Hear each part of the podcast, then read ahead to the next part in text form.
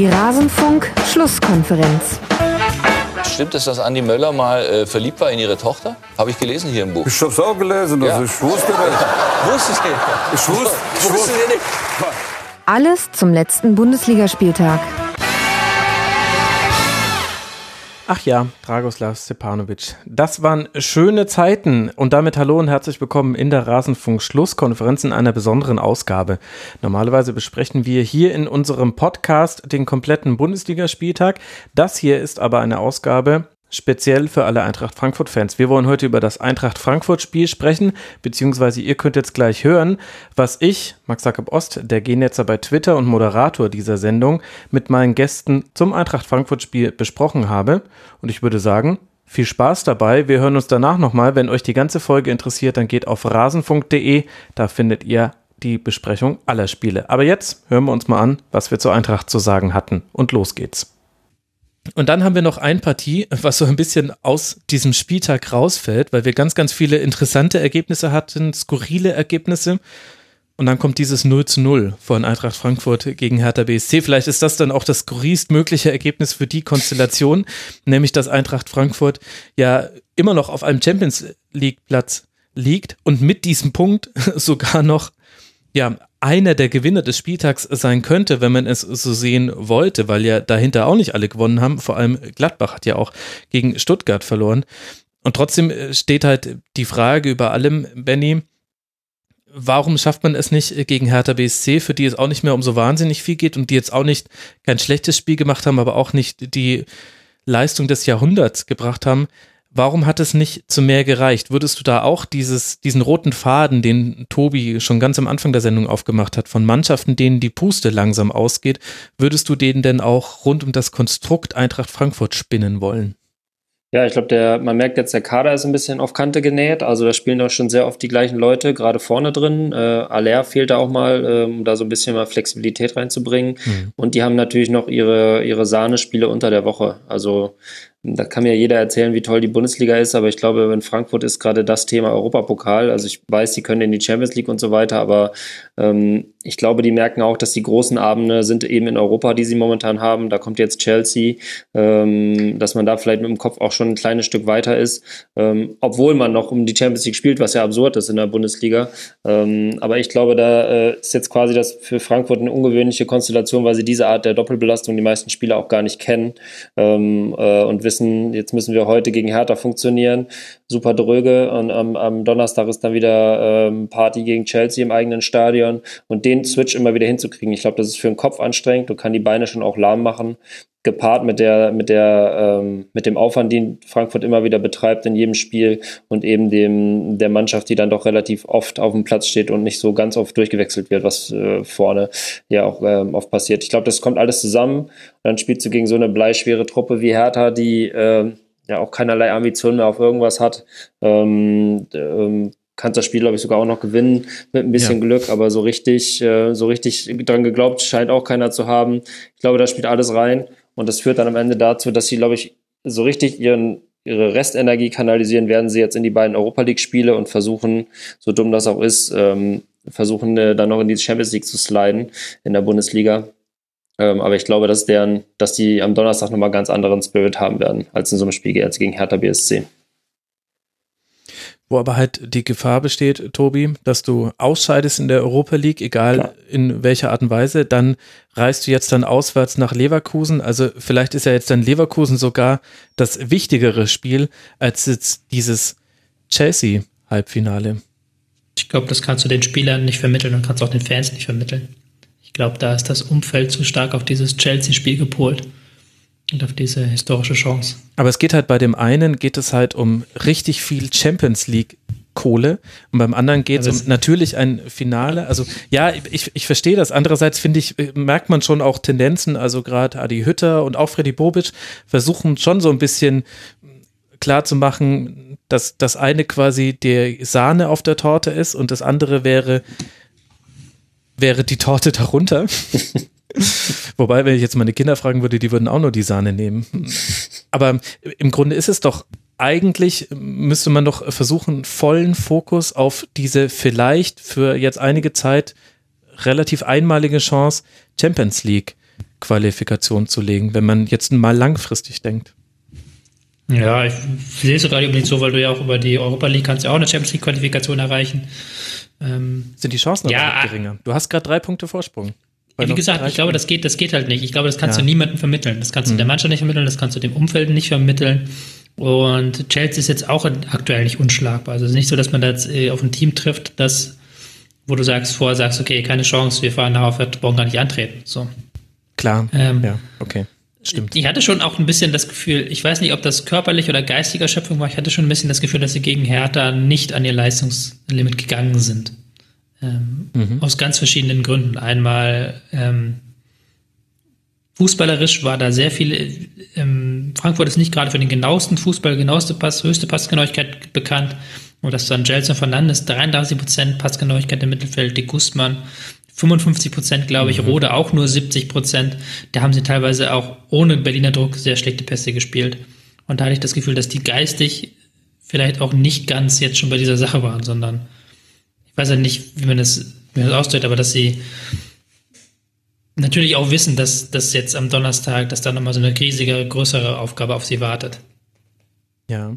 Vielleicht noch ist das verständlich, was ich sagen möchte? Ich bin ja, so ein bisschen also, also diese, diese Passquoten sind mir auch aufgefallen. Also gerade äh, Fernandes, das war, das war krass. Und auch, dass man, also sogar an den Stützen der Mannschaft, äh, Makoto Hasebe, zwei Situationen war er der Hasebe, äh, den ich so liebe. Äh, dazu stehe ich ja offen in diesem äh, Podcast. Aber in einer Szene äh, hat er auch echt einen äh, Bock geschossen und das siehst du nicht so häufig von ihm. Auch Rode eben immer noch einer der besseren in der Frankfurter Mannschaft, aber auf niedrigerem Niveau als gewohnt. Hinteregger auch einige Aktionen drin gehabt, wo man sich gedacht hat, meine Güte, Gott sei Dank spielt mit Abraham jetzt jemand, der war in dem Spiel dann eher noch so der das Bollwerk hinten drin. Aber an der Passquote konnte man sehen und ich finde es auch, man kann zählen, in wie vielen Situationen gehen Philipp Kostic und Danny da Costa an die Grundlinie. Also die mhm. haben ja immer die Möglichkeit, machen sie ja auch, äh, das mischen sie ja, mal flanken sie aus dem Halbfeld, also quasi direkt, wenn der Gegner versucht, sie zu stellen, aber noch nicht nah genug dran ist. Und manchmal gehen sie aber an dem Gegner vorbei, an die Grundlinie. Äh, beides sind äh, gefährliche Hereingaben, aber die an der Grundlinie, da brennt es immer noch viel mehr, weil du die Option hast, auch flach in den Rückraum des 16ers zu spielen das ist viel, viel gefährlicher für den Gegner. Und die gehen mit jedem Spiel seltener an die Grundlinie. Und gegen Hertha müsste es meinem Beobachten nach den, den Tiefstwert erreicht haben. Da wurden die Flanken immer sofort geschlagen. Die werden auch immer noch geschlagen. Also 27 waren es wieder in diesem Spiel. Sechs davon kamen an. Aber man geht nicht mehr an die Grundlinie. Und ich glaube, das könnte so einer der Punkte sein, wo man an der, an der taktischen Sache, die man beobachten kann, eine, einen Erschöpfungszustand ablesen kann. Zum, zumindest meine Ferndiagnose. Die, der zweite große Faktor, der hineinspielt, ist das Fehlen von Haller. Ja. Der, vor dem ich schon seit längerer Zeit sage, dass er in diesem Dreieck Rebic, Jovic, Haller der wichtigste Spieler ist. Gar nicht, weil er der beste Fußballer ist, sondern weil er die wichtigste Funktion hat. Mit seinen Ablagen, äh, mit seiner ganzen Körperlichkeit Gegenspieler zu bündeln und dann Bälle so zu verteilen, dass dann Rebic und Jovic eben ihre Freiräume bekommen, dass dann auch ein Ball durchgesteckt werden kann. Dass dann eben auch ein Kostic ins 1 gegen 1 gehen kann. Das war ja auch gar nicht so oft möglich gegen Hertha, die ja sehr diszipliniert auch verteidigt haben. Stimmt. Ähm, die dann sehr oft auch da hinten mit zwei Mann dann waren. Mittelstädt, mhm. Gelbrett, die da sehr weit mal rausgerückt sind auf den Flügel. Mm, das ist der Haller, der da sehr, sehr stark fehlt. Ja, vor allem auch so timing-technisch, finde ich. Also mhm. es gibt ja immer noch auch noch die, die langen Bälle werden immer noch gespielt. Gerade Kevin Trapp ist da, ist sich da nicht zu so schade für, wenn der Gegner hoch anläuft, dann spielt er den langen Ball und die kommen auch häufig noch an auf Rebic und Jovic, aber die sind einfach weniger gut im Festmachen der Bälle, deswegen stimmt so der Rhythmus nicht. Also bei Haller hatten immer die Außenspieler noch die Zeit, nach vorne zu rennen und dann hatte er mehrere Anspieloptionen, beziehungsweise häufig gibt es dann den Rückpass zu jemandem, der nachrückt und der spielte dann erst raus auf den Flügel. Aber das Ganze ist quasi schon in einer flüssigen Bewegung nach vorne. Der ganze Mannschaftsverbund rückt nach vorne. Und gegen Hertha gab es ganz viele Situationen, in denen das Timing einfach nicht gestimmt gestimmt hat, weil die Zeit, in der man den Ball vorne festgemacht hat, zu kurz war. Und dann war jemand gerade schon auf dem Weg nach vorne und dann äh, kam der Pass nicht oder die Passoption hat nicht gestimmt. Hertha hat den Ball erobert und dann stand man relativ wild in seiner Ordnung nach hinten. Also das, das war wie so ein bisschen Sand im Getriebe ist eigentlich die falsche Metapher, aber das war als hätte ein Schlagzeuger immer, immer einen Takt so ganz leicht neben dem Beat geschlagen. Damit kannst du zwar mhm. schön Kaffeehaus-Jazz produzieren, Aber für den, für den Bundesliga-Marsch reicht es halt dann nicht mehr. Ja. Deutsche wollen auf der 1 und der 3 klatschen. Jetzt wird es aber hier sehr philosophisch. Ja, ich glaube, man kann es so ein bisschen ablesen. Seitdem Alea nicht mehr dabei ist, geht es halt geht es ein bisschen bergab für, äh, für Eintracht Frankfurt.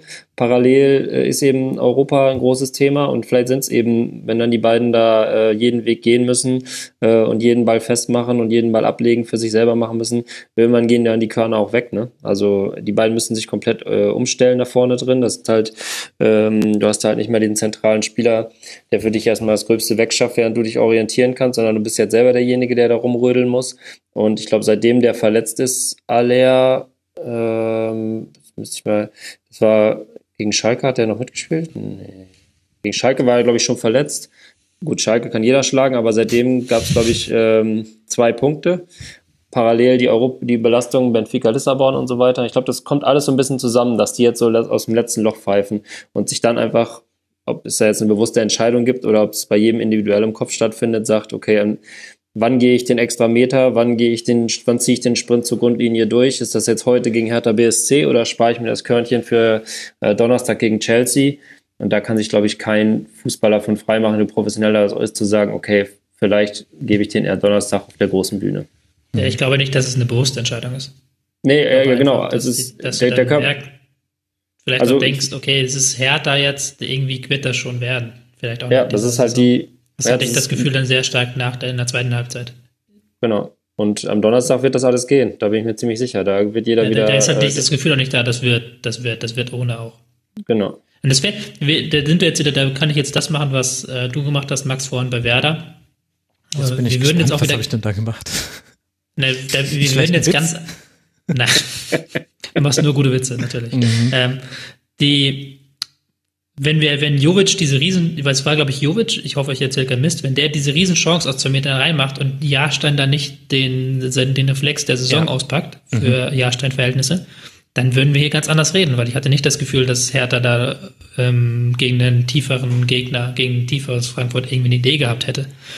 Ähm, obwohl man Hertha nicht wieder ähm, dieses Thema, Hertha geht es um nichts mehr, den kannst du aber nichts vorwerfen, die haben alles reingegeben. Aber ich fand schon, dass halt diese, diese Riesenchance und dann gab es ja danach, glaube ich, kurz danach noch eine Riesenchance von Jovic. Wenn eine von diesen beiden Dinger reingeht, reden die wieder anders drüber. Also ja, es war nicht stimmt. so, dass die keine Chancen hatten und da nur gechillt haben auf dem Feld, die Frankfurter.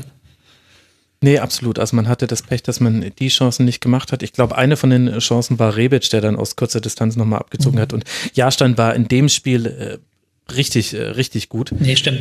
Ja, stimmt, war Rebic die beiden Chancen, nicht Jovic. Ja. Genau, aber Jovic war beteiligt, weil er, glaube ich, den Freistoß geschossen hat und ähm, auch gefault wurde von Klünter, der zu diesem Freistoß gebracht hat, geführt hat. So äh, kamst du vielleicht drauf. Ja, das stimmt natürlich. Also äh, Hertha dann, wenn auch eher gefährlich in Umschaltsituationen, da hat man es dann okay ausgespielt, aber da war halt auch Eintracht Frankfurt sehr gut in der Restverteidigung. Also das hat man ganz gut hinbekommen, dass man auch mhm. mit zwei, manchmal drei Verteidigern gegen eine Gleichzahl von von Hertha-Spielern das irgendwie noch verteidigt bekommen hat. Und dann hat Schelbrett halt noch diese große Chance äh, kurz vor Schluss. Aber dafür hat ja auch Abraham diesen großen Kopfball in der, in der Nachspielzeit, wenn der auf den Kopf von Paciencia fällt oder, oder ihn einfach ein bisschen besser platziert. Er köpft ihn halt zentral auf Jahrstein. Ja, kann sein, dass wir dann anders über, über dieses Spiel sprechen. Genau, um da noch auf eine positive Note zu enden, wo sie, wo ich nicht das Gefühl habe, dass sie körperlich oder geistig durch sind, ist Innenverteidigung bei ähm, Frankfurt. Also Hasebe, ein bisschen hast du ja schon genannt, aber ich finde Abraham und Hinteregger haben da auch wieder ein solides Spiel gemacht. Ähm, in der Passgenauigkeit natürlich ein bisschen schlechter, wenn da vorne leer fehlt für die langen Bälle. Aber in der Endverteidigung kann Frankfurt über die beiden ähm, sehr viel lösen. Das stimmt. Dann wollen wir auf dieser versöhnlichen Note auch aus diesem Spieltag rausgehen, der ja auch wirklich ein skurriler und toller Spieltag war. Für Eintracht Frankfurt geht es jetzt zu Hause weiter gegen Chelsea, bevor man dann nach Leverkusen reicht, reist. Hertha BSC empfängt zu Hause den VfB Stuttgart fährt dann nach Augsburg und darf dann wiederum gegen Leverkusen sein Heimspiel bestreiten. Wir erinnern uns, letztes Jahr gab es ein 2 zu 6 am 34. Spieltag. Das wollen wir Pardadei in seinem Abschiedsspiel nicht äh, gönnen in dieser Saison. Und damit haben wir alle neun Spiele dieses 31. Spieltags besprochen und ich bedanke mich sehr herzlich bei euch für eure Zeit, für eure Expertise. Zum einen bei Benny Kuhlhoff von One Football. Ich hoffe, dass es nicht wieder vier Jahre dauert, bis ich dich hier begrüßen darf. bei Twitter at at Benny Cool. Danke dir, Benny, dass du mit dabei warst. Ja, sehr gerne, sehr gerne, hat Spaß gemacht. Das äh, freut mich sehr. Man kann auch den One Football Podcast bei YouTube schauen oder als Podcast konsumieren. Sektion Radioverbot heißt der. Und ebenfalls alles schauen und lesen und hören sollte man, was Tobias Escher in seine Finger, Hände oder äh, seine Zunge bekommt. Okay, das war, das ging jetzt irgendwie komisch. Ich danke Tobi Escher, Tobias Escher auf Twitter. Es war eine lange Aufzeichnung. Ich habe acht von neun Spielen über 90 Minuten gesehen. Das macht was mit einem Menschen. Wir sind auch ein bisschen durch natürlich jetzt. Also ja, ich genau, merke es nach der langen Saison. Ich glaube, du auch ein bisschen. Absolut. Ich habe wieder so eine Wir schieben es auf die körperliche, geistige Belastung. genau, genau darauf. Da äh, ist halt auch die Frage, warum passiert das jede Rückrunde? Muss man da nicht vielleicht einfach mal in der Vorbereitung auf die Rückrunde ein bisschen was verändern? Ich brauche einen anderen. Kader tiefer aufstellen, ja. Ja, vielleicht bessere Ernährung. Das äh, könnte es sein. Weniger Fußball, mehr Freizeit. Tobi, ich danke dir. Tobias Escher, danke, dass du mit dabei warst. Ja, danke für die Einladung. Und äh, dann habe ich noch drei Podcast-Empfehlungen äh, zum Ende dieses Podcasts, weil ihr habt ja noch nicht genügend Podcasts gehört. Zum einen möchte ich empfehlen, Ahead of the Time ist ein Podcast von 538 in Kooperation mit ESPN. Da gibt es, da geht es darum, um Sportler, Sportpersonen. So, und das war er, der Teil aus der Rasenfunk-Schlusskonferenz zu Eintracht Frankfurt. Wie gesagt, wenn euch alle Spiele interessieren, dann geht doch mal auf rasenfunk.de. Da findet ihr unsere ganze Spieltagsbesprechung und noch viel mehr. Wir sprechen auch immer wieder über europäische Top-Ligen. Wir sprechen über zeitlose Themen des Fußballs. Hört mal rein im Rasenfunk. Ansonsten hören wir uns sehr gerne wieder, wenn ihr mögt, hier an diesem Ort und an dieser Stelle dann wieder zur Eintracht Frankfurt. Macht's gut. Ciao.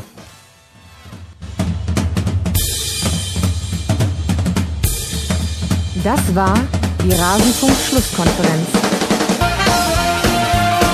Wir gehen nun zurück in die angeschlossenen Funkhäuser.